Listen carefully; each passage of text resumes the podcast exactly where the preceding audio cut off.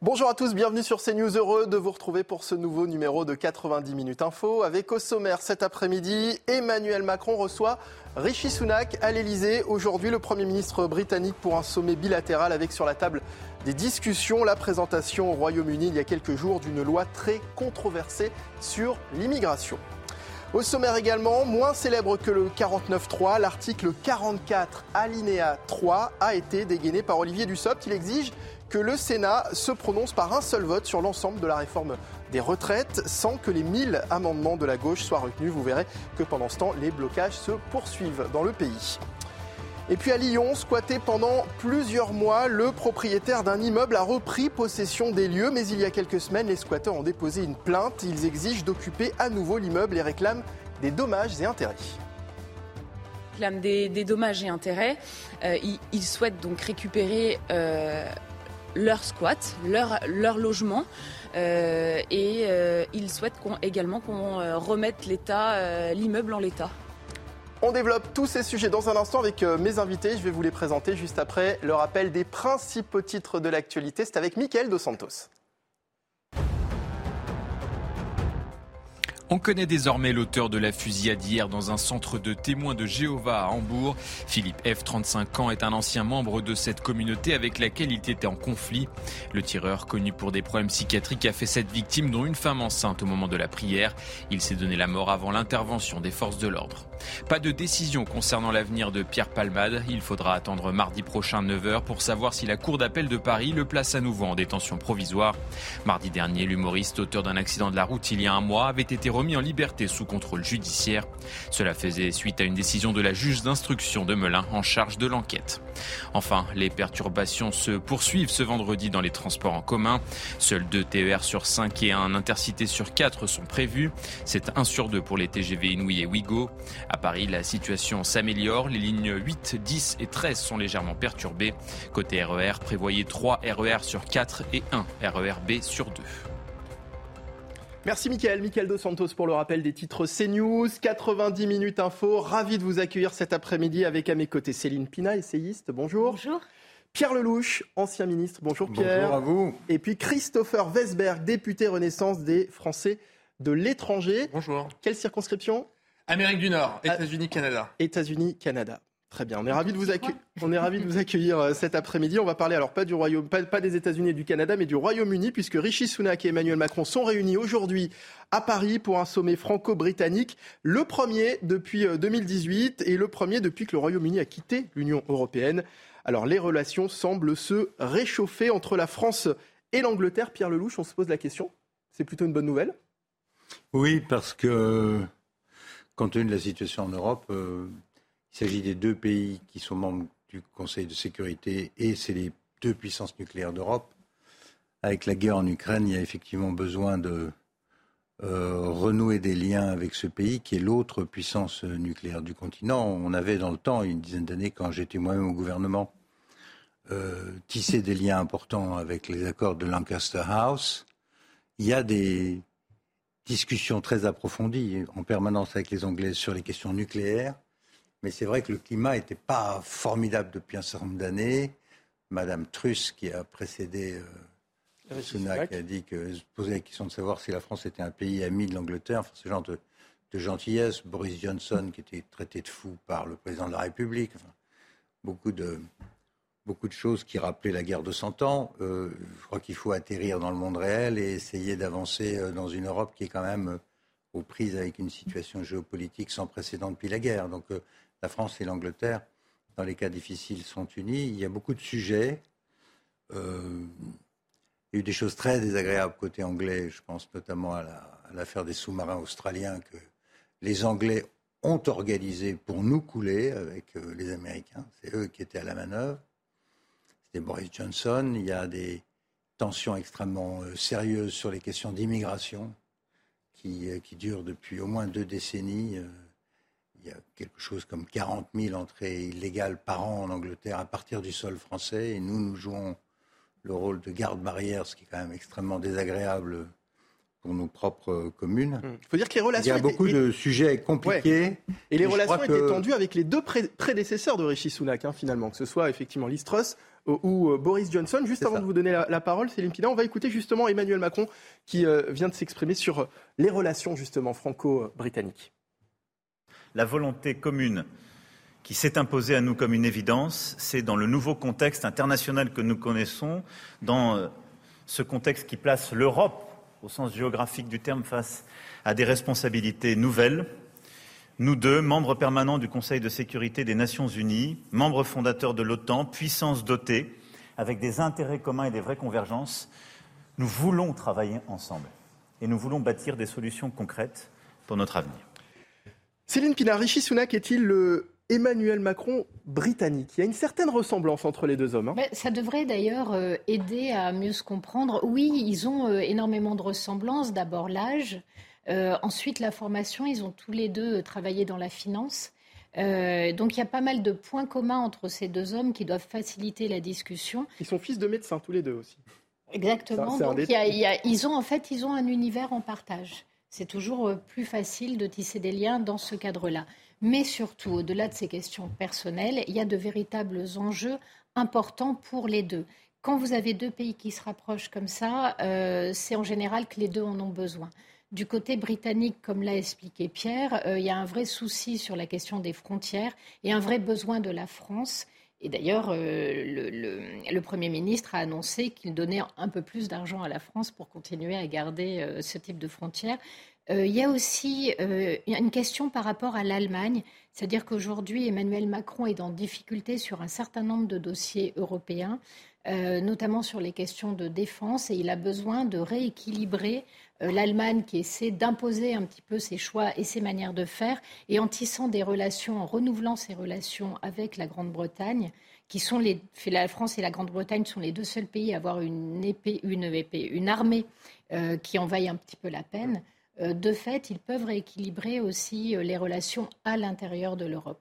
Donc, pour toutes ces raisons, ces deux hommes ont intérêt à faire, à faire ensemble, et on voit que les intérêts sont pressants puisque la première visite, c'est très symbolique, mais c'est important, c'est un signe politique envoyé, la première visite du roi euh, Charles sera en France. Sera en France. Christopher euh, Vesberg, pourquoi cette euh, visite de Rishi Sunak, ce sommet à Paris est, important? Écoutez, moi je suis député des Français d'Amérique du Nord et Emmanuel Macron, il a eu deux visites d'État aux États-Unis. Je crois qu'évidemment, il y a probablement quelques convergences qui peuvent avoir le trait de la personnalité. Cela dit, quand même, Emmanuel Macron a été élu deux fois au suffrage universel. Et M. Sunak, il, ne vient pas d'une élection, donc il a, a, encore beaucoup de choses à, prouver. Mais au-delà de ça, euh, la France, euh, France is back. Euh, et, c'est le cas quand Joe Biden reçoit pour sa première visite d'État le président de la République. Et je pense que le fait qu'à la fois le Premier ministre britannique, mais aussi que le nouveau roi choisissent la France, c'est parce qu'aujourd'hui, quand on veut parler aux Européens, euh, Emmanuel Macron, c'est la référence absolue, euh, comme euh, Angela Merkel, à un moment, a été la référence. Et, ça, je pense qu'on peut tous s'en féliciter. Pierre Lelouch. Est-ce que je peux rappeler aux jeunes parlementaires qui est devant nous que, en Angleterre, jusqu'à preuve de contraire, le chef du gouvernement n'est pas élu au suffrage universel. Donc ça ne date pas de M. Sunak, ça a toujours été comme ça depuis la Magna Carta.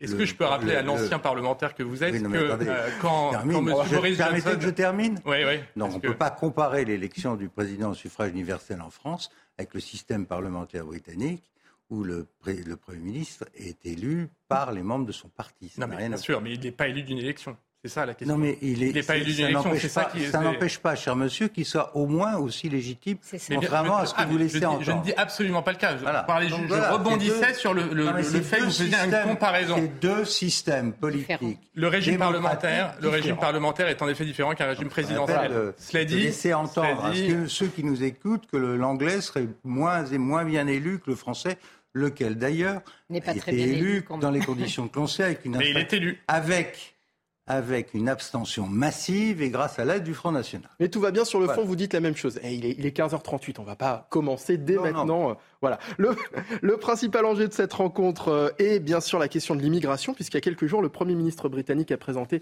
une loi euh, controversée au Royaume-Uni. Il assure vouloir offrir refuge aux gens les plus vulnérables, mais veut briser les gangs criminels qui organisent les traversées illégales de la Manche. Désormais, les clandestins ne pourront plus demander l'asile et seront expulsés du pays dans un euh, délai de quelques semaines. Le sujet de Vincent Fandège et ensuite le débat. Ces personnes prenant la mer pour le Royaume-Uni pourraient bientôt ne plus être en mesure de demander l'asile outre-Manche. C'est en tout cas l'initiative du gouvernement britannique qui entend également expulser tout clandestin dans un délai de quelques semaines. Une politique excessive selon cette sénatrice Les Républicains, mais qui pose les bonnes questions.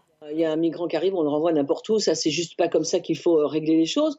Moi je crois sincèrement que, y compris pour nous la France, il faut qu'un migrant qui arrive sur le territoire français de manière illégale se dise pas de toute façon je suis là définitivement. Parce que c'est ce qui se passe en gros aujourd'hui. Donc il n'en a rien à faire d'être dans l'illégalité. Pour Georges Fenech, la France manque également de fermeté. On n'a pas été capable d'avoir des accords bilatéraux avec les pays du Maghreb, notamment pour tout ce qui est obligation de quitter le territoire. Ce qu'il faudrait faire, c'est peut-être une politique migratoire, déterminer des quotas d'immigration par métier, par exemple. Revoir peut-être aussi sans doute la question du regroupement familial, qui est devenu une véritable immigration euh, première, si vous voulez. Des mesures qui pourraient être intégrées dans le projet de loi immigration. Le texte sera examiné au Sénat à la fin du mois. Sarah Menaille est également avec nous, correspondante euh, CNews au Royaume-Uni. Bonjour Sarah. Sarah, pourquoi ce brutal durcissement de la politique migratoire au, Royaume-Uni et pourquoi est-ce que ce sujet est aussi capital pour Rishi Sunak? Bonjour, et eh bien tout simplement parce que le système d'asile ici au Royaume-Uni se dit aujourd'hui complètement dépassé. Chaque année, ce sont des milliers de personnes qui tentent la très dangereuse traversée de la Manche à bord de petites embarcations. En 2022, ce sont près de 45 000 personnes qui sont entrées par ce biais illégalement sur le territoire britannique. C'était un, record absolu l'année 2022. Depuis euh, le début de l'année, hein, depuis janvier, ce sont 3 000 personnes qui ont tenté cette traversée déjà. Donc le système d'asile est bien se dit euh, complètement euh, dépassé par ces arrivées massives.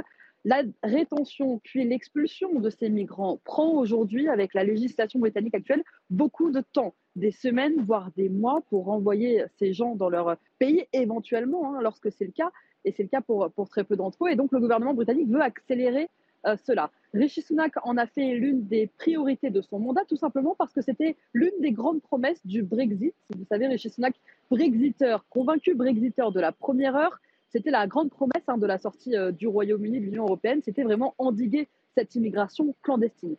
Les gouvernements conservateurs successifs n'y sont pas parvenus. Et les échecs hein, depuis euh, même bien avant Boris Johnson. Et donc Rishi Sunak veut arrêter cela. Il en a fait l'une de ses priorités, on le disait. Merci beaucoup Rishi. Euh, J'allais vous appeler Rishi Sunak, mais merci beaucoup Sarah Menaille, correspondante CNews au, au Royaume-Uni. Alors, on va écouter justement Emmanuel Macron qui, en pleine conférence de presse, justement, s'est exprimé sur le sujet de l'immigration. Et puis, euh, je voudrais vous écouter là-dessus juste après. C'est évidemment dans la lutte contre l'immigration irrégulière que nous voulons aussi euh, avancer de concert. Nous avons chacun conscience des enjeux humains qui s'y rattachent et de l'extrême sensibilité de ces sujets. Nous avons aujourd'hui décidé de continuer en ce sens de manière très opérationnelle, concrète, et conscient du caractère partagé de notre responsabilité. Et à cet égard, ce que nous avons décidé, euh, justement, d'une coordination renforcée euh, de nos activités, de nouvelles initiatives, nous oblige l'un et l'autre. Et il s'agit pour nous d'agir ensemble dans un cadre tellement partagé, mais nous l'avons dit aussi, de pouvoir le faire avec l'ensemble des Européens qui euh, sont concernés par les transits et le passage de ces migrants, et avec certains pays depuis lesquels sont organisés les trafics. Pierre Lelouch, on entend bien Emmanuel Macron qui, parle d'agir ensemble avec le Royaume-Uni, mais on voit bien aussi que les méthodes diffèrent. Oui, enfin, c'est un vieux, vieux sujet compliqué. L'Angleterre n'a jamais fait partie de Schengen, et ça fait euh, fort longtemps que la France sert de gare barrière, ce qui est extrêmement désagréable à Calais et ailleurs. Euh, les, les migrants arrivent du Sud, ils passent par l'Italie, la France, et pour certains veulent aller en Angleterre, donc ils se fixent sur les côtes nord. Bon, la, nouveauté, il y a une nouveauté quand même. Depuis ce qui s'est passé au Danemark et désormais dans la législation britannique, l'idée c'est de faire deux choses. D'abord, d'interdire aux migrants qui arrivent de postuler ensuite à une demande d'asile. Je rappelle qu'en France, n'importe qui rentre et peut faire une demande d'asile, quelle que soit la façon de rentrer. Et nous avons quelque chose comme 150 000 demandeurs absolument considérable, et même si la demande est refusée, les gens y restent. Euh, premier problème. Euh, deuxièmement, l'idée des Anglais et des Danois, c'est de dire que la demande d'asile doit se faire de l'autre côté de la Méditerranée. Bon. Et à mon avis, c'est vers ça qu'il faut aller, c'est vers ça qu'il faut tendre. Et cette idée est en train de faire son chemin à l'intérieur de l'Union européenne. Ce n'est pas encore fait, mais ce serait euh, extrêmement important d'y arriver. Et c'est pour ça que quand je dis voilà. Et, donc c'est pour ça que avec les Anglais, ils sont dans une situation complexe parce qu'ils ne sont pas membres de l'Europe, bien sûr, avec le Brexit. Ils n'ont jamais été membres de Schengen. Et ils dépendent de nous, hein, été nous, Français, pour tenir leurs frontières. Ce que l'on fait, euh, plus ou moins bon gré, en, étant plus ou moins payé un peu par les Anglais, parce que ça demande énormément de personnes, c'est très lourd pour nos populations. Donc le vrai sujet pour l'Europe, c'est la frontière extérieure. Cette frontière extérieure, c'est euh, surtout l'Italie, c'est Chypre, c'est l'Espagne. Il faut arriver à en faire en sorte que cette frontière soit respectée, démanteler les trafiquants, faire en sorte que les associations ne servent plus de taxi aux trafiquants, et faire en sorte que les demandes d'asile soient étudiées dans les pays euh, qui envoient ces gens. Ce qu'ont fait les Anglais, c'est quand même assez drastique, c'est de dire les gens qui n'ont pas de titre de séjour en Angleterre, on les envoie au Rwanda, où seront examinées les demandes d'asile avec la coopération du gouvernement rwandais qui est payé pour ça. Et c'était l'objet de ma, question, Pierre, dans le sens où euh, Emmanuel Macron parle d'action commune. Céline Pina, euh, les méthodes sont différentes. La France doit-elle prendre exemple sur, sur l'Angleterre sur cette question, notamment des demandes d'asile dont, dont vient de nous parler Pierre? Il est très possible qu'à la fin, euh, nous n'ayons pas le choix. Le problème, c'est qu'aujourd'hui, par exemple, sur la question des OQTF, on voit très bien que même quand il y a des progrès, les progrès sont ridicules euh, par rapport au, nombre d'entrées. Et il y a un véritable ras-le-bol euh, de la population qui ne supporte pas, non pas que des gens puissent arriver, mais qu'on ne puisse jamais les renvoyer quand ils n'ont rien à faire ici. C'est ce que nous disait Georges Fenech dans le sujet qu'on a regardé tout à l'heure. Tout cela couplé à une véritable difficulté d'assimilation ou d'intégration, voire à des populations qui sont dans le refus de cette intégration parce qu'elles estiment que les valeurs occidentales sont à rejeter. Donc la situation est extrêmement complexe et oui, de fait, quand on voit qu'aucun gouvernement n'arrive à résoudre cette problématique du renvoi, eh bien, il est évident que la chose qui s'impose, c'est de dire il faut étudier les demandes d'asile hors du pays. Pourquoi est-ce que c'est possible? Tout simplement parce que la France, notamment, a un réseau consulaire extrêmement développé et que les migrants traversent un certain nombre de pays dans lesquels nous avons des consulats. Donc il y aurait moyen en fait d'accueillir et d'instruire des demandes de cette manière. La Grande-Bretagne a aussi un réseau consulaire important. Euh, mais je crois surtout que c'est l'incapacité à avoir des relations euh, stables avec les pays de l'autre côté de la Méditerranée. Quand on voit par exemple nos relations avec l'Algérie, c'est humiliant pour nous et c'est absolument inefficace et on est incapable de dénoncer les accords qui nous lient mm. et qui nous lient les mains aujourd'hui. Effectivement, euh, de plus en plus, les Français vont se dire, eh bien, cette solution d'utiliser les consulats, de faire remplir les demandes à l'extérieur est la seule solution, vu notre incapacité à gérer les gens qui arrivent sur le territoire. Un dernier mot sur ce sujet, Christopher Wesberg. En fait, moi je suis d'accord avec les solutions qui sont énoncées, mais elles sont difficiles à mettre en œuvre pour les demandeurs d'asile. Moi je suis évidemment pour. Euh, je Pourquoi est-ce est qu'elles sont difficiles à mettre en œuvre Parce que, je vous donne un exemple sur l'immigration économique. On peut demander à ce que les demandeurs fassent une demande en dehors du pays. Vous l'avez rappelé, les demandes de visa aujourd'hui sont déjà instruites par les consulats, mais c'est des demandes de visa pour l'immigration régulière. La difficulté avec les demandeurs d'asile, c'est que se posent des questions très pragmatiques. Euh, le Royaume-Uni, c'est une île, c'est un pays insulaire. Nous, on est beaucoup plus facilement confrontés à, cette immigration. Et l'Italie encore plus, et la Grèce l'a été, et l'Espagne l'est aussi. Donc quand on est face à cette immigration illégale, se pose une question de l'efficacité. Et je suis d'accord avec vous, euh, je pense qu'on a essayé, il y a eu des dialogues avec l'Algérie, il y a eu des dialogues avec différents pays pour essayer de renforcer ces accords de coopération et que ces OQTF soient effectives. Cela dit, malheureusement, c'est dans les, dans les faits, c'est assez compliqué parce qu'il faut aussi coopérer avec les autres pays. C'est pour ça que d'ailleurs c'est très bien que les deux pays se, se, rejoignent et essayent d'avoir une stratégie. Allez Pierre, vous souhaitiez répondre très rapidement. Juste un mot pour vous dire qu'à mon sens, euh, la mesure qui a été prise en Angleterre et qui consiste à dire que toute personne entrée illégalement ne peut pas ensuite demander l'asile est quelque chose de très important et que nous ferions bien en France d'imiter cette formule. Et donc de faire en sorte que cette question euh, d'OQTF ne se pose pas, dans la mesure où les pays d'émigration ne reprennent pas leurs ressortissants et, et, ne souhaitent pas les reprendre, parce que c'est une façon pour eux de se décharger d'une jeunesse qu'ils ne veulent pas employer ou qu'ils ne peuvent pas employer, donc ils l'envoient euh, vers l'Europe et singulièrement vers la France. Donc la première mesure, c'est de dire toute personne entrée illégalement en France ne peut pas prétendre ensuite déposer un dossier, un dossier de, demande de séjour, de demande de séjour ou même d'asile en France. Allez, dans l'actualité également, le ministre de la Justice dans la tourmente, toujours depuis euh, ses bras d'honneur de mardi, à l'encontre du député LR Olivier Marlex, qui euh, ont provoqué un tollé à l'Assemblée euh, nationale. Olivier Marlex qui réclame une réaction plus ferme et plus concrète d'Elisabeth Borne vis-à-vis de son ministre. Les explications de Florian Tardif. Oui, beaucoup commencent à s'agacer en interne du comportement aujourd'hui d'Éric Dupont-Moretti. Cela va être compliqué, estime-t-on, au sein des macronistes, de pouvoir reprocher aux députés de la France Insoumise de vouloir bordéliser, je cite, les débats à l'Assemblée nationale. Après cette séquence désastreuse, la Première ministre elle-même lui reproche d'avoir gâché en quelque sorte les bénéfices de l'attitude irréprochable des députés de la majorité euh, durant les débats parfois tendus autour du projet de loi euh, de réforme des retraites. Mardi soir, elle lui a clairement fait comprendre en l'appelant directement et en lui demandant de présenter des excuses à la fois à Olivier Mais également à l'ensemble de la représentation nationale, des députés présents dans l'hémicycle.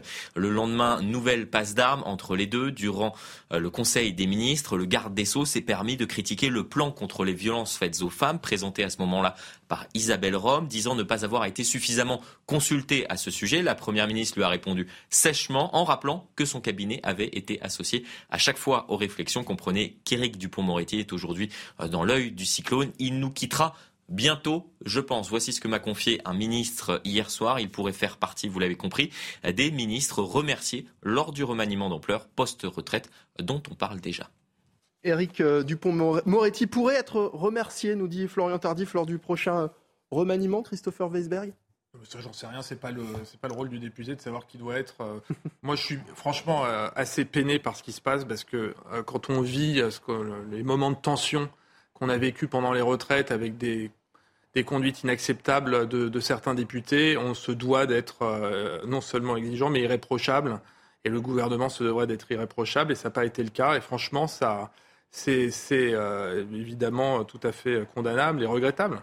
Céline Pila, si euh, le Éric Dupont-Moretti devait être remercié lors d'un prochain remaniement, est-ce que, donc si la décision a déjà été prise, finalement, est-ce que le gouvernement n'aurait pas tout intérêt à la rendre effective dès maintenant pour, pour montrer qu'il ne laisse pas passer ce qui vient de se passer? Ah Mais bien sûr, s'il change lors d'un remaniement durant lequel on va euh, bouger énormément de personnes, l'aspect sanction, l'aspect j'ai conscience que ce débordement est inacceptable euh, n'existe plus. Aura moins d'impact. Exactement. En fait, le problème, c'est que aujourd'hui, on attend, étant donné euh, l'attitude de LFI et la façon dont le gouvernement s'est positionné face à cette bordélisation à juste titre, on attend finalement que face à un débordement pareil, il n'y ait pas de fait du prince, autrement dit que ce soit pas parce que l'homme soit ministre et qu'il ait la faveur du prince qu'il reste, quelle que soit son attitude.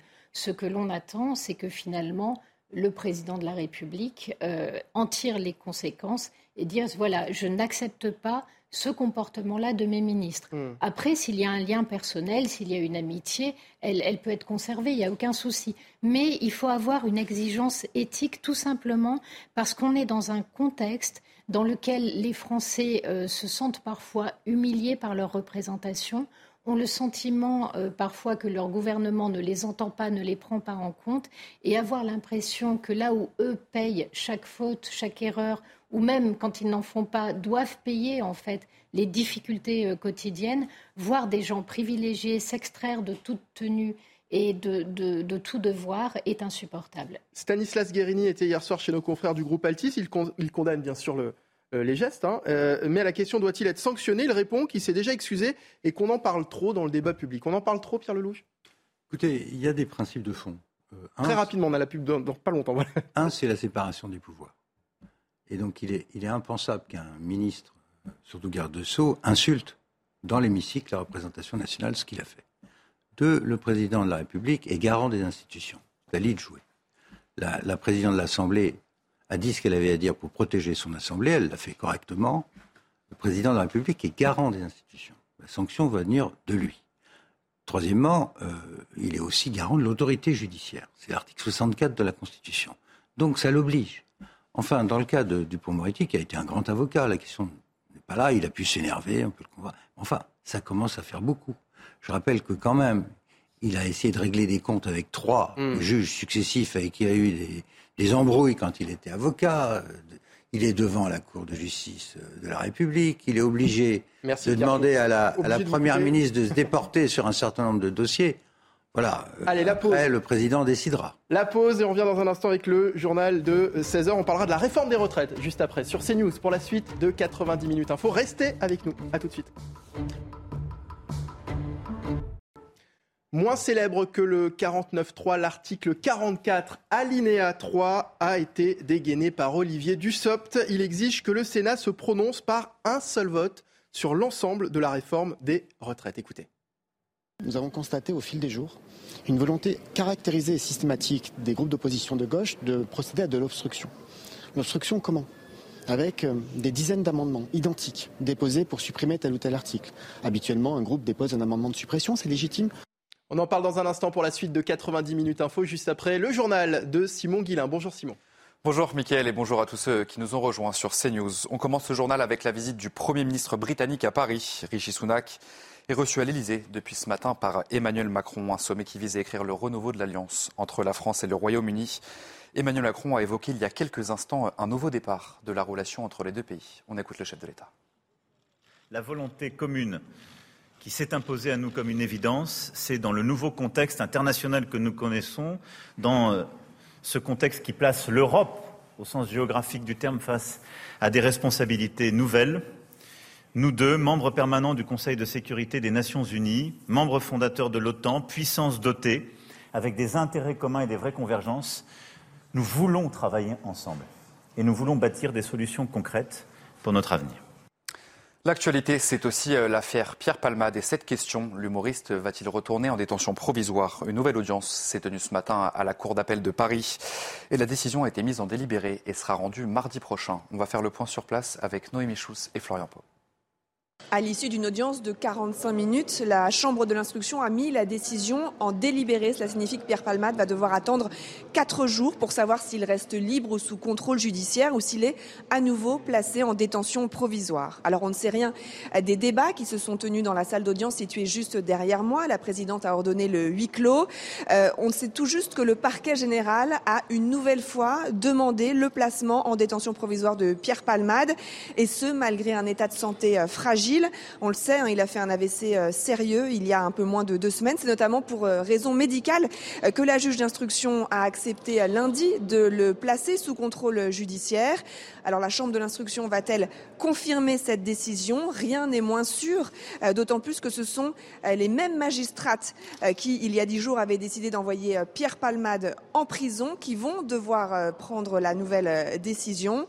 Pierre Palmade sera fixé sur son sort mardi à 9h. D'ici là, il est en théorie libre, sous contrôle judiciaire, même si dans les faits, depuis l'accident, il n'a pas quitté son lit d'hôpital. L'actualité, c'est aussi euh, les grèves qui se poursuivent contre la réforme des retraites, notamment dans les transports en commun. Pour la quatrième journée consécutive, le trafic est une nouvelle fois très perturbé à la SNCF. Vous le voyez à, l'antenne avec un TGV sur deux en circulation aujourd'hui. La galère euh, continue donc pour les usagers. Je vous propose d'écouter ces quelques témoignages recueillis ce matin à la gare de Paris-Montparnasse. Je me suis juste levé un peu plus tôt. Euh, j'ai, euh, je un jour pour, pour rentrer chez moi. Mais voilà, normalement j'étais censé rentrer hier et malheureusement bah, voilà, le train d'hier a été annulé donc euh, j'ai, dû, dû prendre le train plus tôt ce matin. Bon, j'avais, pas pris les devants. J'ai trouvé une place un petit peu en dernière minute, mais euh, ça a été difficile d'avoir à la fois un aller et un retour. Ça, ça finit par se débloquer. Aujourd'hui, il n'y a pas de souci parce que j'ai un train, on me l'a confirmé par SMS. Par contre, je dois revenir dimanche matin et au dernier moment, j'ai su, enfin hier soir, que le train était annulé. Alors bon, c'est pour ça que je suis un peu en avance pour savoir si je peux changer de billet.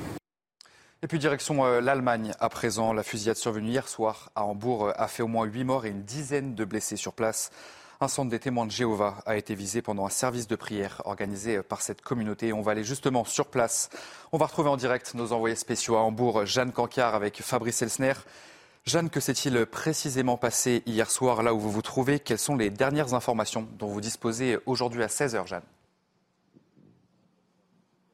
Eh bien, lancer davantage sur le profil de l'auteur présumé de cette attaque qui s'est donné la mort juste après la fusillade. Il s'agit d'un homme âgé de 35 ans. Il faisait partie, il était membre de la communauté des témoins de Jéhovah avec laquelle il était en conflit. Il faut savoir qu'ici, en Allemagne, cette communauté est considérée comme une religion traditionnelle, communauté qu'il a donc attaquée Hier, l'assaillant, en entrant dans ce lieu de culte, a tué sept personnes âgées de 33 à 60 ans, dont une femme qui était enceinte de 7 mois. D'autres personnes ont été blessées avec un état qui est aujourd'hui, un pronostic vital qui est aujourd'hui Il faut savoir qu'à ce stade de l'enquête, eh désormais les policiers se concentrent à déterminer quelles sont les motivations, les raisons qui ont poussé l'attaquant, l'auteur présumé des faits, à passer à l'acte. De son côté, le procureur, lui, estime qu'aucun indice apparent ne peut mener pour l'instant à la piste terroriste.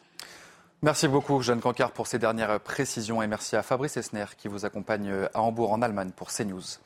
Voilà pour ce tour de l'actualité euh, à 16h. Tout de suite, vous retrouvez Mickaël Dorian. C'est la suite de 90 minutes info. Merci beaucoup Simon. Et avant de parler de la réforme des retraites, on va tout de suite euh, retrouver Harold Iman qui est à l'Elysée, notre spécialiste des euh, questions internationales. Harold, la conférence de presse d'Emmanuel Macron et Rishi Sunak est terminée. Ça, y est. Que faut-il retenir de ce sommet franco-britannique, Harold? Alors deux choses. Euh, d'une part, euh, l'ambiance était bien meilleure que sous Liz Truss ou Boris Johnson, les prédécesseurs de Rishi euh, Sunak. Donc ça, c'est un constat. Et deuxième chose, on a évoqué tout ce qu'on avait prévu d'évoquer, c'est-à-dire l'immigration, les small boats qui traversent la Manche et que Rishi Sunak s'était engagé en Grande-Bretagne à, à, complètement juguler en mettant une certaine pression police certes, mais, mais ferme sur la France. Et euh, d'un autre côté, euh, eh bien, la France dit qu'elle, grosso modo, fait ce qu'elle peut, mais euh, va dans le sens d'une réaction européenne et non, non, seulement française à cette immigration. Sinon, les autres dossiers, c'était généralement des choses plutôt sentimentales et bien sûr la sécurité, la défense et l'Ukraine. Merci beaucoup, Harold Iman, en direct de l'Elysée. La mobilisation autour euh, de la réforme des retraites à présent n'est-elle pas en train de se radicaliser alors qu'une nouvelle journée de manifestation est prévue euh, demain? Les blocages se poursuivent depuis euh, mardi. Raffinerie, transport, aéroport, on fait le point avec Somaya Labidi. Si les cinq raffineries Total Énergie sont encore bloquées, les expéditions de carburant ont repris dans les dépôts des Sceaux ExxonMobil. C'est le cas de la raffinerie de Port-Jérôme-Gravenchon près du Havre et celle de la Fosse-sur-Mer. Pour le reste de la journée, de nouvelles assemblées générales sont prévues pour décider de la suite du mouvement. Quant au stock de carburant, sur les 10 000 stations-service, seuls 3% d'entre elles manquent d'essence ou de diesel. Côté transport, le trafic revient à la normale sur le réseau RATP. Seule la ligne B du RER e reste perturbée.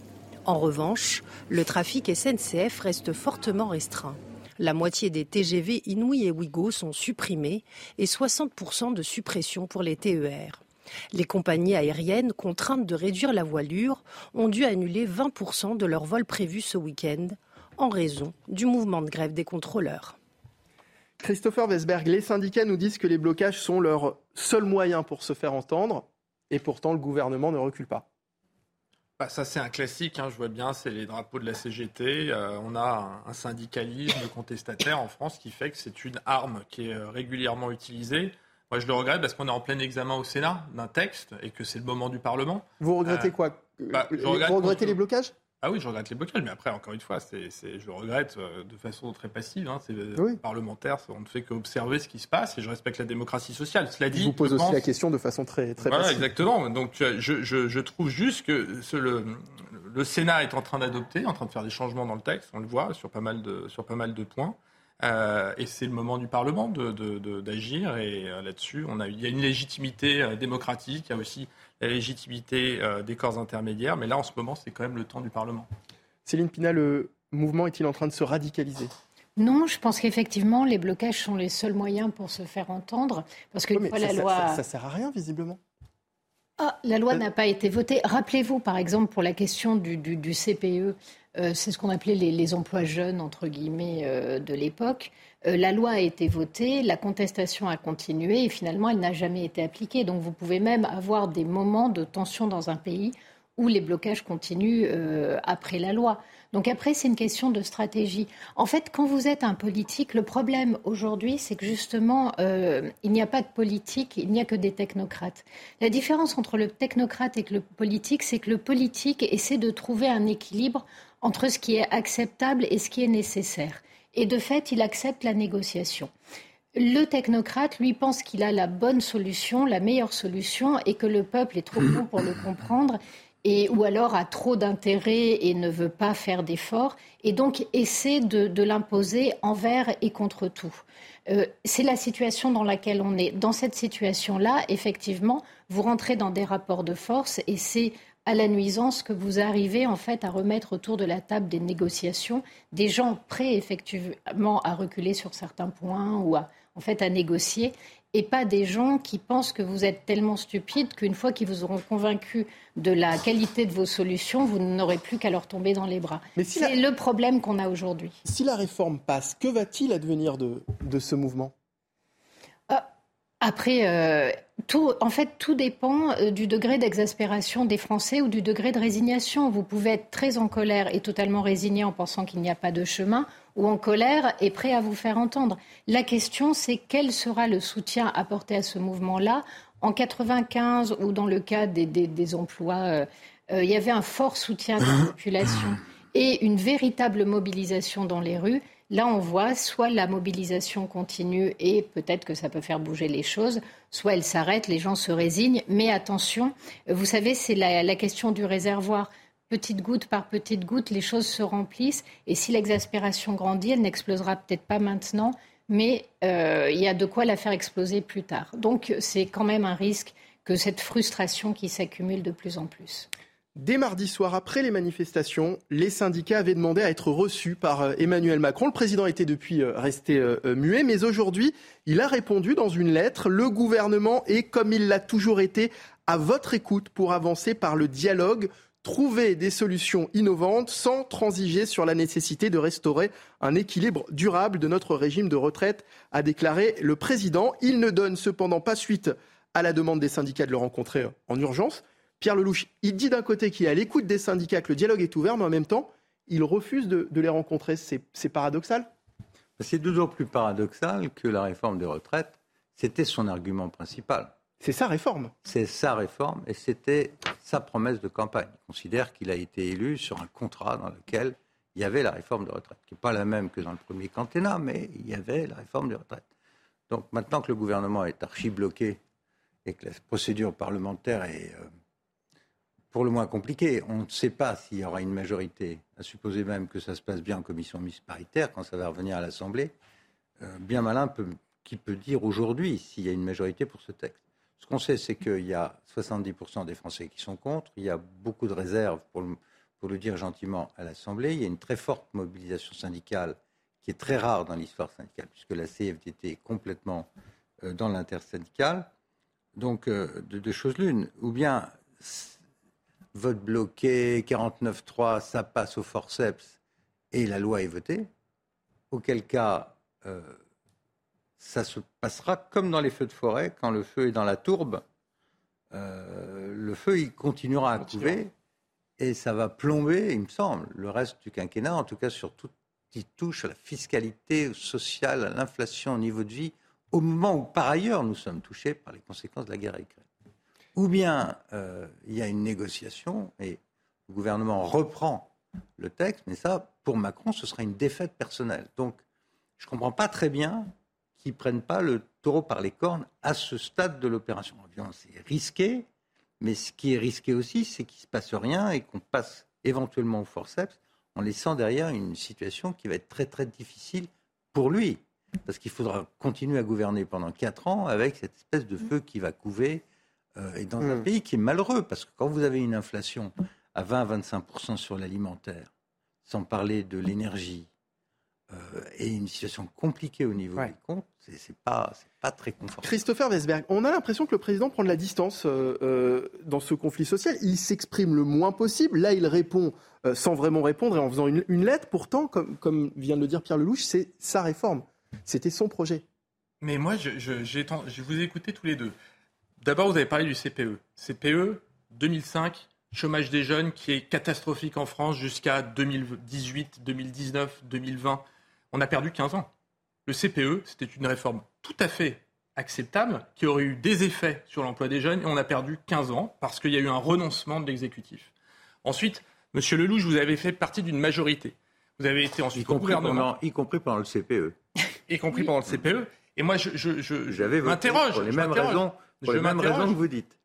Et je m'interroge sur le fait que la réforme de Nicolas Sarkozy et du gouvernement Fillon, elle est allée jusqu'au bout. C'était aussi une réforme courageuse, une réforme difficile, une réforme très impopulaire avec beaucoup d'opposition. Et c'est vrai que la différence entre 2010 et aujourd'hui, c'est que nous, au moins, on a eu un mandat explicite pour le faire, alors que en 2010, Nicolas Sarkozy n'avait pas été élu en 2007 pour réformer les retraites. Il y a une autre différence euh, légère, pardonnez-moi, c'est qu'à l'époque, j'étais à la table du Conseil des ministres et on avait les 2 millions pendant 8 ou 9 week-ends de suite. Hein. 2 millions de personnes dans la rue, mmh. c'était pas facile à vivre. Mais il y avait une différence majeure, c'est qu'on avait une majorité. Là, la difficulté du président de la République, même si la réforme, sur le fond, elle n'est pas, franchement, c'est quand même pas une révolutionnaire, c'est même une réforme relativement modeste. Le problème, c'est que le pays est en crise, c'est qu'il y a eu la guerre, c'est qu'il y a l'inflation, c'est que le timing est catastrophique et que franchement, euh, beaucoup de ministres l'ont plombé eux-mêmes dans la façon de s'expliquer, se contredisant les uns les autres, découvrant des problèmes à mesure qu'on avançait, euh, sur les, les femmes, sur les, carrières longues. sur les 1200 euros. Les 1200 euros n'étaient pas les 1200 euros. Alors, dans, sa lettre... dans, le management de cette affaire, monsieur le député, je peux vous dire qu'il y, a des, il y a de la marge. Pierre, on, on, moi j'ai Eric Woerth qui, s'est chargé du dossier euh, deuxièmement, en 2010. Deuxièmement, il n'a pas le même écho que vous. Alors évidemment, Alors on, va, on, pouvoir, on va euh, poursuivre. On va poursuivre. Euh, dans sa lettre, le président de la République dit aussi que, l'heure était au temps parlementaire. la réforme avec mes convictions. Pierre, la réforme est toujours hein, débattue au Sénat pour je, je, poursuis et on, et on, va poursuivre le débat juste après. Pour contrer l'opposition de la gauche à la réforme des retraites, Olivier Dussopt a dégainé l'arme constitutionnelle du vote bloqué devant le Sénat. Écoutez le ministre du Travail et on va rejoindre juste après Elodie euh, Huchard qui se trouve actuellement au Sénat. 74 heures de débat avec euh, la volonté du gouvernement de laisser ce débat se dérouler dès lors qu'il est constructif. Notre objectif est que chaque assemblée parlementaire puisse améliorer le texte. Malgré tout, nous avons constaté au fil des jours une volonté caractérisée et systématique des groupes d'opposition de gauche de procéder à de l'obstruction. L'obstruction comment? Avec euh, des dizaines d'amendements identiques déposés pour supprimer tel ou tel article. Habituellement, un groupe dépose un amendement de suppression, c'est légitime, mais là, ils étaient déposés à 70, 80, 90 exemplaires, avec autant d'explications de vote. Nous avons vu fleurir des sous-amendements déposés en cours de débat pour, euh, par exemple, demander que lorsque un amendement demande au gouvernement de remettre un rapport sur un sujet ou un autre pour le 1er février 2024, les sous-amendements proposaient de décaler cette remise de rapport au 2 février, au 3 février, au 4 février, jusqu'à euh, tenir sur deux mois ou trois mois, uniquement pour euh, gagner du temps. Sur place, on retrouve en direct Elodie Huchard avec Jean-Laurent Costantini. Bonjour Elodie. Elodie, le Sénat va donc euh, se prononcer par un seul vote sur l'ensemble du projet de loi.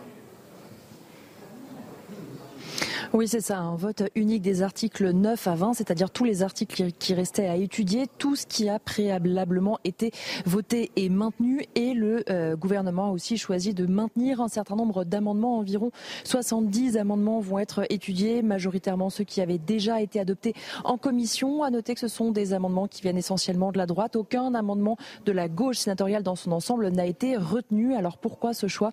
Olivier Dussopt le dit, le Sénat a déjà passé 74 heures à examiner ce texte et pourtant il y a toujours l'obstruction de la gauche, la gauche d'ailleurs évidemment qui a vivement réagi. Elle appelle au coup de force. Guillaume Gontard, notamment président des écologistes ici, disait que le Sénat était devenu le toutou du gouvernement et puis à droite on renvoie la gauche devant euh, leurs responsabilités. Bruno Retailleau, patron des Républicains ici, disait à la gauche c'est de votre faute ce vote bloqué et puis surtout la gauche elle avait un deal, c'était d'attendre notamment avec Gérard Larcher que la journée de blocage du 7 mars soit passée pour aller à l'article tout le monde a respecté ce deal, mais pourtant le texte ne va pas plus vite. Alors attention, parce que depuis l'annonce de ce vote bloqué, ce qu'on voit, ce sont des sénateurs de gauche qui continuent de défendre leur amendement comme si de rien n'était. Alors ça n'a aucune réelle utilité, puisque de toute façon, euh, ils ne seront pas soumis au vote, mais c'est un moyen pour eux de continuer à prolonger les débats. Donc malgré cette petite accélération, il faut bien comprendre qu'ici, les débats pourraient bien durer jusqu'à dimanche dans la nuit. Merci beaucoup, Elodie Huchard, en direct euh, du Sénat. Les images sont signées Jean-Laurent Constantini pour euh, CNews. Céline Pina, euh, coup de force ou aveu de faiblesse du gouvernement en dégainant cet article 44 fait, ce qui, est, assez ridicule, c'est que quand vous avez le dernier mot, parce que c'est vous qui maîtrisez euh, la procédure et que vous pouvez interrompre les choses quand vous le voulez, vous avez plutôt intérêt à rester extrêmement calme, à laisser les choses se faire selon le timing. De toute façon, à la fin, vous imposez votre volonté. Le manque de sang-froid est toujours une preuve de faiblesse et ce gouvernement manque particulièrement de faiblesse parce qu'il a les moyens. En tout cas, ce n'est pas au Sénat qu'il est en difficulté. L'accord avec les LR fonctionne. Dans ces cas-là, euh, quand vous avez gagné d'avance, autant être magnanime, ça ne vous coûte rien, ça vous évite euh, beaucoup de, de soucis. Ce n'est pas la peine de rouler des mécaniques inutilement. Euh, quand on fait des frais inutiles, euh, c'est qu'on ne sait pas où on va, on ne sait pas comment y aller, et dans le fond, on n'est pas très clair dans sa tête. Euh, donc je trouve cette comédie assez ridicule. Après, pour le reste, l'obstruction, c'est la seule chose qu'ont les oppositions. Et je pense que quand on a été au Parlement ou qu'on a vu comment ça se passait, les milliers d'amendements déposés pour faire traîner les choses, c'est un grand classique.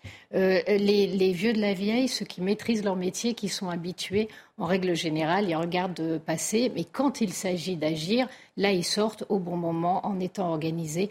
Donc tout ce que ça nous montre, encore une fois, c'est une forme d'amarteurisme et de perte de sang-froid qui est dommage parce que là, ils ont toutes les clés. Christopher Vesberg, ce recours du ministre de Travail était-il vraiment nécessaire et est-ce que ça ne risque pas d'enflammer davantage le, conflit social bah, En fait, s'il n'y avait pas cette procédure-là, il n'y aurait pas de vote sur le texte.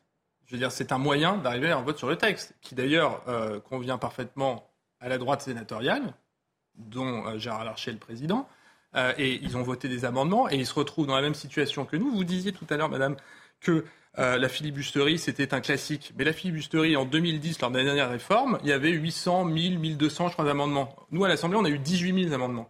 Donc si on n'avait pas eu les procédures d'une constitution... Il y a des textes dans lesquels il y en a eu autant. Ah, mais il y en a eu autant, moi, je, C'est un, un, classique même. il n'y a pas eu de vote bloqué à l'Assemblée. Il y a eu interruption du vote. C'est tout, il n'y a pas eu de vote bloqué. Là, ce que, dit Mme Pina, dit Mme Pina avec un certain bon sens, il me semble.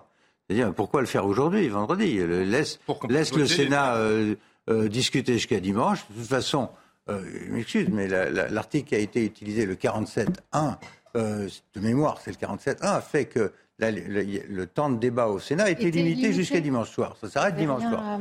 S'il n'y avait pas tout examiné d'ici dimanche soir, il pouvait se dégainer à la dernière minute en disant bon maintenant on fait vote bloqué puisqu'on n'a pas eu, on n'est pas arrivé au bout et il faut quand même qu'on aille en commission mixte paritaire. Là ils étaient complètement dans leur droit. Le Sénat s'est exprimé, l'opposition aussi. Vous n'avez pas respecté les délais, désolé.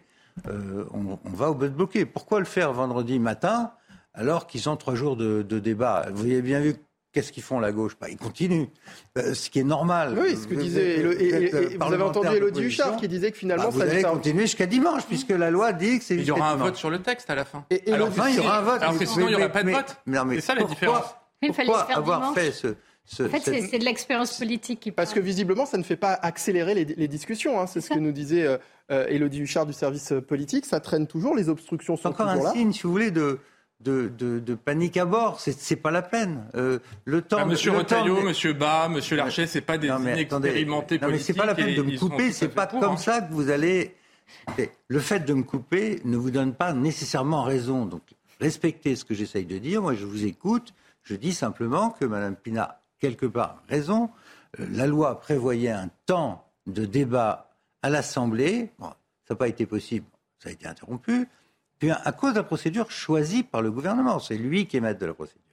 Donc ils ont choisi cet article 47. Le temps à l'Assemblée n'a pas permis le vote de la loi, ni même de l'article 7. On passe au Sénat. Le Sénat avait un certain nombre d'heures de mémoire, c'était 5 jours, 12 jours, peu importe. Ça se termine dimanche soir et ensuite on va en commission mixte paritaire. Pourquoi avoir dégainé cette affaire, faire cette espèce de psychodrame. De, psychodrame national autour d'une interruption de vote au Sénat, alors que nous sommes trois jours avant la fin du délai. Il a aucune On n'aura pas la réponse cet après-midi, je crois. la Cour des comptes publie aujourd'hui son rapport annuel. Elle alerte sur l'état de nos finances publiques. On va en parler dans un instant pour la suite de 90 minutes info, toujours avec Céline Pina, Pierre Lelouch et Christopher Vesberg. Restez avec nous sur CNews. On se retrouve juste après la pause. À tout de suite.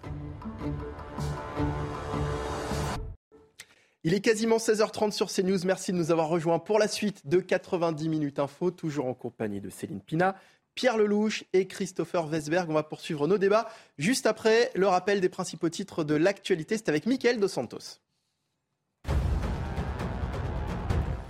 Le Royaume-Uni et la France signent un nouvel accord sur les migrants lors d'une conférence de presse commune à Paris avec Emmanuel Macron. Le Premier ministre britannique Richie Sunak a annoncé augmenter progressivement le budget dédié à l'immigration illégale jusqu'en 2026. D'autres décisions ont été prises comme la construction d'un nouveau centre de détention dans le Nord ou encore l'utilisation plus importante de drones. 46 000 embarcations de fortune avaient traversé la Manche en 2022. On connaît désormais l'auteur de la fusillade hier dans un centre de témoins de Jéhovah de Hambourg. Philippe F, 35 ans, est un ancien membre de cette communauté avec laquelle il était en conflit. Le tireur, connu pour des problèmes psychiatriques, a fait sept victimes, dont une femme enceinte. Il s'est donné la mort avant l'intervention des forces de l'ordre. Enfin, Neymar opéré avec succès. L'intervention s'est déroulée ce matin à l'hôpital Aspetar de Doha au Qatar. Le numéro 10 du PSG avait été touché à la cheville droite en février dernier face à Lille. Il ne devrait pas rejouer de la saison.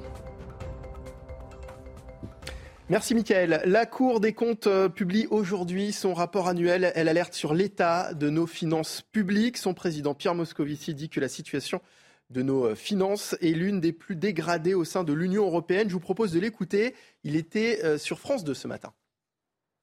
Nous sommes effectivement préoccupés par la situation des finances publiques françaises. Pourquoi? Parce que nous avons un, un, taux de dépenses publiques dans le PIB qui est le plus élevé d'Europe, 58%. Nous n'avons pas pour autant une qualité de service public perçue par nos concitoyens qui est toujours formidable. Il y a des euh, interrogations sur l'état du système éducatif, sur la politique du logement, euh, sur la politique de santé. Donc il y, a, il y, a, cette question du rapport entre la quantité de la dépense et la qualité de la dépense. Les déficits sont élevés, ils sont de 5% du PIB en 2022, 5% à nouveau en 2023. La dette publique est à 111%, et de surcroît, on ne voit pas bien baisser ni la dépense, ni les déficits, ni la dette. Je ne suis pas du tout en train de dire que nous sommes en faillite. Euh, simplement, par rapport à nos partenaires de la zone euro, nous sommes plutôt dans une situation de dégradation et, et je pense que ça finit par se voir. Bonjour Eric de Maten, spécialiste euh, éco, CNews. Euh, avant d'en parler en plateau, on va essayer d'y voir plus clair hein, sur ce rapport de la Cour des comptes avec vous. Oui, bah déjà quand on écoute euh, Monsieur Moscovici, le, tableau est dressé. Hein, et on, se dira ah s'il était ministre de l'économie, j'espère qu'il ferait des miracles. Mais le constat est sévère. Alors le constat est extrêmement sévère. J'étais ce matin à la conférence, hein, donc je l'ai écouté.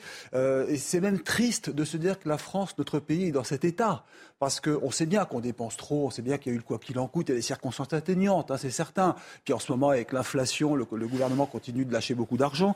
Mais le problème, c'est ce qu'il emploie comme phrase. Hein. La France fait partie des pays d'Europe où la situation est la plus dégradée, alors qu'on est quand même la deuxième puissance économique en Europe. Les dépenses sont trop lourdes. Stop au quoi qu'il en coûte, a-t-il dit ce matin. Alors vous savez que notre déficit maintenant est quand même à 5% du PIB. Le PIB, je rappelle, c'est la richesse que crée la France. Donc on est à 5%, on était à 7 il y a encore peu. Et théoriquement, devrait être à 3, puisque les choses se sont calmées ou vont se calmer. Mais le 3% qui est prévu, c'est pas avant 2027. Vous imaginez le nombre d'années encore euh, qui vont s'écouler. Alors il parle de mesures urgentes. Il reconnaît bien sûr qu'il faut soutenir l'économie, ça il le faut aujourd'hui, mais mieux cibler les aides. Alors moi j'ai posé la question, j'ai levé le doigt, j'ai posé la question, j'ai dit oui mais si on cible mieux ou si on réduit les dépenses sociales aujourd'hui, les aides, vous imaginez ce que ça va provoquer comme Ça va catalyser encore la, la, rancœur, le mécontentement. Dieu sait si aujourd'hui les Français sont mécontents. Alors il m'a dit oui, bah, là effectivement, il faut qu'on cible mieux, qu'on choisisse les plus modestes. Mais c'est déjà le cas d'ailleurs, j'ai l'impression aujourd'hui. Après, vous avez des aides comme les chèques carburant. Euh, n'oublions pas que la France verse 100 euros pour le carburant, ce qui n'est pas grand-chose en soi. Et ça coûte une fortune. Il a donné le chiffre, je vous dis, il faut que je le retrouve, 36 milliards en 2023, si on tient compte des aides sur le bouclier énergétique qui continue, et si on tient compte des remises à la pompe et des diverses aides sociales, 36 milliards. Alors c'est vrai, quand on dit aux Français il y a un déficit de la, des retraites à 10 milliards et que là on vous annonce encore 36 milliards, il y a un vrai, vrai problème en France de choix. Et moi je dirais, là je vous laisse la parole, bien sûr, comment va-t-on aujourd'hui pouvoir serrer les vis et réduire cette enveloppe d'aide qui continue d'augmenter parce que si on continue d'aider comme ça sans compter, ça veut dire qu'on va s'endetter. Et là, Moscovici dit un truc intéressant. On s'endette avec des taux qui montent. Euh, je, donne ce qu'il a dit, les chiffres de ce matin. Si les taux montent encore d'un point, c'est 31 milliards de plus par an d'intérêts. Rien que les intérêts, 31 milliards. Et pendant ce temps, eh ben, on oublie les hôpitaux, hein, c'est ce qu'il dit. Hein. On oublie la fracture énergétique et la fracture, vous savez, environnementale qui va obliger à faire de gros investissements. C'est de l'argent en moins pour moderniser l'État. un vrai problème aujourd'hui, et surtout qu'en plus, le service public, lui, ne s'améliore pas pour autant. Pierre Lelouch, on s'étonne, mais chaque année, ce, rapport, c'est un peu la douche froide pour le gouvernement. Oui, mais malheureusement, personne n'en tient compte. C'est ce qu'on disait pendant la pause avec euh, M. Ridmassen. Malheureusement, la, Cour des comptes, ces rapports sont toujours extrêmement intéressants et, bien faits. Le problème, c'est qu'ils ne sont pas appliqués. Alors, euh, parce que le pouvoir politique tranche, c'est normal, c'est lui qui est élu. Euh, si les taux d'intérêt, si on reste comme ça, en dépensant le volume actuel, qu'on continue à s'endetter et que les taux d'intérêt augmentent d'un seul point, ce sera deux fois l'économie attendue de la réforme de retraite. Donc tous ces gens qu'on voit dans la rue, tous les débats depuis des mois, pour rien, on va dépenser deux fois l'équivalent de l'économie de retraite si on continue comme ça. J'ajoute qu'on est déjà à 50 milliards, à peu près 50 mmh. milliards de taux d'intérêt sur la dette actuelle. Vous ajoutez 30, ça fait deux fois le budget de la défense nationale qu'on a plus grand mal à faire et nous sommes en pleine guerre. Donc on marche sur la tête. Il y a évidemment des, il y a évidemment des réserves d'économie à faire dans le pays. Bien sûr. Vous avez tout un tas d'institutions qui ne servent à rien, toutes ces commissions, théodules dans tous les sens. Il y a des centaines d'organismes qui ne servent rigoureusement à rien. On n'a jamais mesuré le coût de l'immigration en France. Combien coûtent les migrants, les, les, jeunes migrants euh, non accompagnés? Plusieurs milliards par an le coût de l'immigration, de la non-intégration, de l'instruction des dossiers, euh, et je ne vous parle pas de, de, l'aide médicale d'État. Nous sommes le seul pays au monde où n'importe qui rentre se fait soigner gratos, et ça, c'est plus d'un milliard et demi. Donc si vous voulez chercher des, économies, il y en a. Mais si on continue comme ça, et donc on emprunte à hauteur de 200-300 milliards par an, on arrive à avoir une dette qui est maintenant à 112-115% du PIB, une charge de la dette qui est devenue dantesque par rapport à nos propres budgets. Hmm. On fait une réforme de retraite très difficile à faire passer. On dit aux gens, vous allez travailler deux ans, ils n'ont pas envie. C'est très difficile à faire. Et qu'est-ce qu'on économise après? 0,5% de taux d'intérêt si ça devait augmenter sur notre dette. Donc, quelque part, euh, gouverner, c'est choisir. La Cour des comptes donne les chiffres, puis après, c'est au pouvoir politique de. Alors justement, il y a un moment où il faut quand même avoir le courage de dire bon, il faut trouver ces économies, elles existent. Vous, étiez là, vous nous le disiez, vous étiez à la conférence cet après-midi. Est-ce que ce rapport a fait des recommandations? Bah, Les recommandations, euh, elles sont de mieux cibler les aides, mais si vous voulez de dire il faut faire attention, il y a la décentralisation. C'est vrai que euh, Pierre Moscovici a beaucoup parlé de cette décentralisation qui a coûté cher quand même, hein, mais qui n'a pas rapporté ce que l'on espérait, puisque finalement, il a donné des chiffres intéressants entre 85 et 2020, les contributions de l'État ont doublé. Vous vous rendez compte Pour accélérer cette décentralisation qui finalement n'a pas atteint son objectif. Il a même dit que c'est un, semi-échec. Hein. Il faut Alors que les impôts locaux ont augmenté. les impôts locaux en même temps hein, dans les, dans les, régions. Les effectifs aussi dans les collectivités bah ont augmenté. Et ça, c'est un poids pour l'État, les, les, collectivités, hein, bien sûr. Euh, il y a trop de communes. On a parlé pendant des années de 36 000 communes en France. On en a à 34 000. Donc vous voyez, cette décentralisation, on essaie de diminuer les dépenses avec ces, hôtels de département, tout ce qui a été créé, ce millefeuille territorial, on pensait simplifier et alléger. Finalement, ça n'a pas été le cas. Il l'a dit, l'objectif n'a pas été atteint ou n'a pas encore été atteint. Il a été essayé d'être gentil pour, pour essayer de mesurer un peu. Mais voilà, moi je pense qu'aujourd'hui, là vraiment, la France est devant un mur. Euh, il le dit d'ailleurs, Pierre Moscovici. Il ne faut pas oublier qu'il a été ministre de l'économie hein, de François Hollande en 2012. Euh, voilà, à l'époque, si vous voulez, euh, il n'était pas aussi virulent qu'aujourd'hui. Peut-être qu'on aurait pu encore à l'époque prendre le taureau par les cornes et prendre des mesures. Mais je dirais quand même une chose. La question lui a été posée sur les impôts, puisque n'oublions pas que Pierre Moscovici était le ministre de François Hollande, l'économie, et François Hollande aujourd'hui est pour une hausse des impôts. Et là, Pierre Moscovici a dit non, pas question, la France est le champion du monde des prélèvements et de l'imposition. Et des, dettes. Et des dettes, donc on ne peut pas augmenter les impôts en France aujourd'hui. Céline Pina, ce rapport est, affligeant? Il est inquiétant en tout cas. Euh, après, euh, en fait, le problème, c'est qu'aujourd'hui, il va être compliqué. Euh, vous pouvez avoir des dépenses qui sont pas indispensables mais utiles et là, c'est pas faire des économies en coupant dans des dépenses inutiles. Il va falloir couper dans des dépenses qui effectivement peuvent être une aide pour un certain nombre de personnes. La question finalement, c'est le champ de l'intervention de l'État. Euh, qu'est-ce qui est du domaine du non marchand qui doit être pris en charge par l'État? Qu'est-ce qui doit être laissé aux marchands? Euh, qui est-on et jusqu'à quel niveau Mais aussi peut-être quand vous voyez par exemple la question euh, de Total et cette espèce de refus des politiques de négocier avec les industriels en leur disant écoutez, vu l'ampleur de vos profits, à un moment donné, on peut taxer des profits légitimes. Là, vous avez et on peut brandir la menace pour ne pas le faire et obtenir autre chose. Mais là, vous avez une forme de... Il y a des choses qui sont des tabous. Euh, que l'on s'interdit d'utiliser. On s'interdit de tordre certains bras, que ce soit le bras de certains partenaires étrangers ou le bras de certains partenaires industriels. Il y a un vrai problème dans cet État qui met en avant énormément d'impuissance, une incapacité de choisir. Je disais en, lisant ce rapport, en discutant avec un ami, ça me rappelle les collectivités locales dans lesquelles les gars vous disent il faut vraiment travailler, choisir des priorités, établir le budget en fonction de ces priorités. À la fin, ça finit avec moins 5% pour tout le monde, euh, ce qui est exactement l'inverse d'une gestion stratégique. Et il se trouve que dans l'État, on en est là. Mais euh, Et ça montre aussi que les priorités choisies ne sont pas les bonnes. Hmm. En fait, il n'y a pas vraiment de priorité choisie. Il y a un affichage verbal, mais qui se traduit rarement. Euh, parce que dès qu'il faut faire preuve d'un peu de courage et arrêter certains robinets de financement, c'est faire preuve de courage, mais c'est pouvoir aussi avoir une réaction quand vous êtes un pouvoir faible. C'est compliqué euh, de, gérer les réactions que l'on peut mm. susciter soi-même. Regardez l'histoire de la baisse de, de, 5% euh, euh, d'APL. Oui, les 5 euros d'APL, c'est vrai que ça Christopher Wesberg, ça, ça, interroge sur, forcément sur la mauvaise utilisation des, des dépenses publiques. Vous savez, moi, après, en, en, 2012, quand Hollande a fait le procès à Sarkozy d'avoir fait exploser les dépenses publiques, je trouvais que c'était assez injuste parce qu'on sortait d'une crise et que, évidemment, l'État avait dû faire des dépenses qui étaient exceptionnelles par rapport à cette crise. Mm. Admettons quand même que la crise qu'on a vécue pendant la pandémie était aussi une forme de tsunami euh, qu'on n'avait pas prévu et sur lequel il a fallu euh, beaucoup investir. La stratégie du quoi qu'il en coûte, elle a duré. Je pense que le ministre de l'économie a fait son a, admis qu'il fallait passer à autre chose. Il a dit plusieurs fois. Il a récemment dit, en plein débat sur les retraites d'ailleurs, qu'il fallait faire des économies il y a trois semaines ou un mois, je crois, dans le journal du dimanche, en disant de façon très claire qu'il y aurait un travail euh, de la part de l'État pour réduire ses dépenses.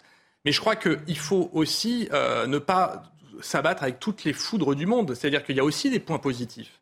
Le point positif, c'est que post-pandémie, on a quand même un taux de chômage qui est très bas. C'est une chose positive sur laquelle on peut capitaliser parce que ça veut dire que plus d'actifs, plus de rentrées fiscales. On a aussi des réindustrialisations parce qu'il y a eu beaucoup de pertes d'industrie euh, pendant les, les, précédentes années. Ça aussi, ce sont des choses positives. Et il faut, euh, l'État, c'est moins radical qu'une entreprise, ça prend plus de temps. Moi, je sais que pendant la pandémie, il y a aussi de l'investissement qui a été fait dans la justice. On a voté il y a un peu de temps euh, une loi de programmation sur le ministère de l'Intérieur, sur le ministère de la Justice. Toutes ces, toutes ces lois ont donné des moyens supplémentaires. Donc il y a quand même un réinvestissement. Et dans l'hôpital aussi, il y a eu un réinvestissement. Je pense que si on se prend tout sur la tête en ce moment en se disant que rien ne va plus, on a de quoi déprimer tout le monde, alors qu'il y a quand même des choses positives qui montrent qu'on peut avoir des rentrées fiscales supplémentaires et voir l'avenir avec plus d'optimisme. Mais l'hôpital n'est peut-être pas le bon exemple. Squatté pendant plusieurs mois, le propriétaire d'un immeuble à Lyon a repris possession des lieux, mais il y a quelques semaines, les squatteurs ont déposé une plainte contre le propriétaire. On va en parler dans un instant dans la dernière partie de 90 minutes info et on remercie Eric de Maten d'avoir été avec nous cet après-midi. A tout de suite sur CNews.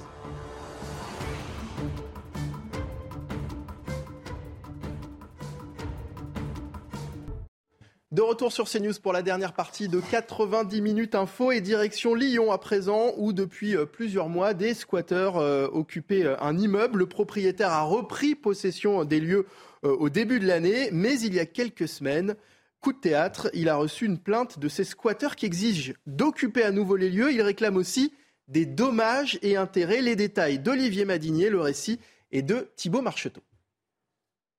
Au début de l'année, cette gérante d'une société de promotion immobilière reprend possession de son immeuble, squatté pendant 18 mois, et ne peut que constater les dégâts. Ils ont épargné aucune pièce. Tout est, euh, bah, vous pouvez le constater, tout est tagué euh, du, du sol au plafond. Il y a quelques semaines, les anciens locataires illégaux de cet immeuble de 800 mètres carrés décident d'attaquer en justice la propriétaire des lieux pour expulsion illégale avant la fin de la trêve hivernale. On réclame des, dommages et intérêts. Euh, ils, souhaitent donc récupérer euh, leur squat, leur, leur logement, euh, et ils souhaitent également qu'on remette l'état, l'immeuble en l'état. Les voisins craignent de voir revenir ces squatteurs si la justice leur donne raison. Pendant près de deux ans, on a eu un spectacle permanent. Il suffisait d'ouvrir la fenêtre pour avoir les gens qui dansaient, qui se baignaient. dans des tenues d'Ève. La nuit, quand vous vous relevez à 5 heures du matin ou 3 heures du matin pour entendre la musique et puis les gens hurler, au bout, d'un moment, c'est un petit peu fatigant, quoi. La justice rendra sa décision le 14 mars prochain. Situation totalement surréaliste. Euh, les squatteurs ont-ils une chance d'obtenir gain de cause, selon vous, euh, Céline Pina? En fait, s'ils le font, c'est probablement qu'ils en ont une. Je vois pas tellement l'intérêt. Ça coûte cher d'aller en justice faut se payer un avocat. Faut... Donc, ah, ils doivent penser qu'ils sont dans leurs droits, ça c'est sûr. A priori, mais il, est possible, on a vu parfois des choses étonnantes. Euh, la question, c'est. Euh, en fait, on a ce genre d'exemple, euh, c'est pas une fois, c'est pas deux fois. On en a des dizaines et des dizaines, voire chacun connaît dans son entourage quelqu'un qui a pu avoir un problème de squat. Et le seul souci, c'est qu'on en arrive à se dire comment se fait-il qu'on n'arrive pas à gérer ces situations? Euh, comment se fait-il en plus euh, On sait que un des problèmes du blocage euh, de la location immobilière, c'est justement la difficulté à expulser, y compris des gens qui ne payent pas leur loyer, et que si on résolvait ces problèmes-là, il est probable qu'on ait un petit peu plus de biens qui soient mis hmm. sur le marché et qu'on résolve aussi un certain nombre des problèmes de logement. Donc la seule question, c'est ça fait des années et des années que ce genre de cas se repose. Comment se fait-il que l'on n'avance pas sur ces questions? Alors c'est visiblement une, première. Hein. Des, squatteurs qui attaquent un propriétaire, euh, c'est visiblement une première. C'est ce que nous dit euh, cet avocat spécialisé en droit immobilier qui était interrogé tout à l'heure dans, dans Midi News. Écoutez. Oui, je comprends qu'on tombe des nues. Alors moi, je suis en tant qu'avocat, je suis un peu plus habitué. Alors c'est vrai que c'est une première de voir un squatteur qui poursuit le propriétaire. Et d'après ce que j'ai compris de ce dossier, c'est qu'il y a une décision du juge qui lui-même, et ça on le voit très fréquemment, euh, a décidé de, faire bénéficier, malgré la loi Elan, aux squatteurs du, bénéfice de la trêve hivernale. Et c'est ça que euh, les squatteurs reprochent, entre guillemets, euh, à leurs propriétaires. Mais la demande de dommages et intérêts, elle est quand même assez rocambolesque. Elle, elle, a un fondement juridique, hein, qui, est, effectivement le non-respect de cette décision de justice. il faut espérer quand même que le tribunal, dans sa sagesse, déboute les squatteurs de, ce, de, de cette demande de dommages et intérêts. Ce serait quand même surréaliste. Pierre Lelouch, si la justice donne raison à ces squatteurs, le signal qui sera lancé va être terrible. Bah écoutez, la justice, me référant au ministre de la Justice, je, dis que dans cette affaire, il y a des bras d'honneur qui se, qui se perdent, honnêtement. Il y, a, il y, a, un vieux principe de droit romain qui s'appelle nemo auditur turpitudinem allegans. Nul ne peut se prévaloir de sa propre turpitude. Quand vous occupez illégalement un lieu, ben, c'est pas à vous de vous plaindre. Alors là, l'avocat dit oui, mais le juge avait reconnu qu'ils avaient droit à la trêve hivernale. Il n'empêche que l'acte délictueux de base, c'est quand même l'occupation illégale du bien qui appartient à quelqu'un d'autre. Donc, se prévaloir d'une violation du droit de propriété pour demander dommages et intérêts, faut être gonflé. faut être gonflé. Donc, bras d'honneur et coup de pied au cul, en ce qui me concerne même si on ne fait pas ce genre de choses, euh, ni dans l'hémicycle de l'Assemblée nationale. Non, mais si on peut le dire. Non, mais franchement, il y a. on ne peut pas le faire sur un plateau de télé non plus. Non, mais, moi je le dis parce que je sais qu'il y a énormément de concitoyens qui en ont ras le bol de vivre dans un pays où c'est du grand n'importe quoi. On rentre chez les gens et ensuite on les poursuit après avoir détruit leurs biens. Christopher Westberg, est-ce qu'on protège davantage les squatteurs que les euh, propriétaires dans, notre pays? Ben Vous savez quoi? J'ai une bonne nouvelle il y a une proposition de loi qui a été adoptée en Assemblée nationale par mon collègue Guillaume Casbarian, président de la Commission des affaires économiques, soutenu par le groupe, qui d'ailleurs a été votée avec les collègues LR, voire même du RN, euh, mais pas de la France insoumise, et qui va créer un nouveau délit pour lutter contre les squats, tripler les sanctions. Donc, dans un mois, quand elle aura été définitivement adoptée, on peut regretter que la procédure parlementaire prenne du temps, ça ne sera plus possible. Et je trouve que ça nous permet aussi de, faire un point là-dessus. Vous, me confirmez sur ce plateau que dans un mois, ce cas-là, ce, type de cas... Bah, quand la loi sera adoptée, alors ça va prendre le temps que ça va prendre, il y a deux, trois, quatre... ça peut prendre d'un mois quand même. Oui, mais ça prendra peut-être trois mois. Ça prendra trois mois.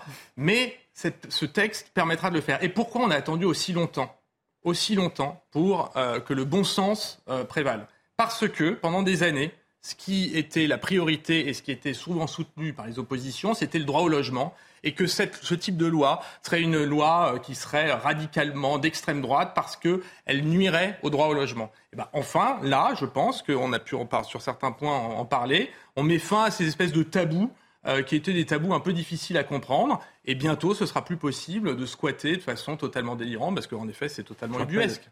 Je rappelle simplement que le droit de propriété est dans notre Constitution. que c'est juste des comportements inacceptables. Il faut arrêter avec le wokisme, et je suis content que le Parlement renforce euh, les dispositions qui étaient très insuffisantes. Moi, j'ai eu à gérer combien de fois des, pauvres gens qui souvent étaient en EHPAD, dans des logements étaient squattés, qui devaient payer leur EHPAD et qui étaient ruinés par des locataires, euh, entre guillemets, locataires. C'est des gens qui profitaient de la situation et de la faiblesse des autres. C'est inacceptable. Merci Pierre Lelouch d'avoir été avec nous cet après-midi. Ancien ministre Céline Pina, essayiste, et puis Christopher Vesberg. C'est un plaisir de vous accueillir, député Renaissance des Français de l'étranger, du Canada et des États-Unis. Où le droit de la propriété est mieux respecté. Ah mieux respecté. Alors C'est le moins qu'on puisse dire. Alors là, au flingue. Merci à tous les trois. C'est euh, Émeric Gontier qui était à la réalisation. Au son, il y avait Raphaël Lissac. À la vision, Philippe Gilbert. Merci à David Poujol et Julien Duroux. Dans un instant, Punchline Weekend avec Elliot Deval. Et moi, j'aurai le plaisir de vous retrouver ce week-end, euh, demain, à partir de 10h30 pour Midi News. Bonne soirée sur CNews. Salut. Aux États-Unis, il leur viendrait pas à l'idée de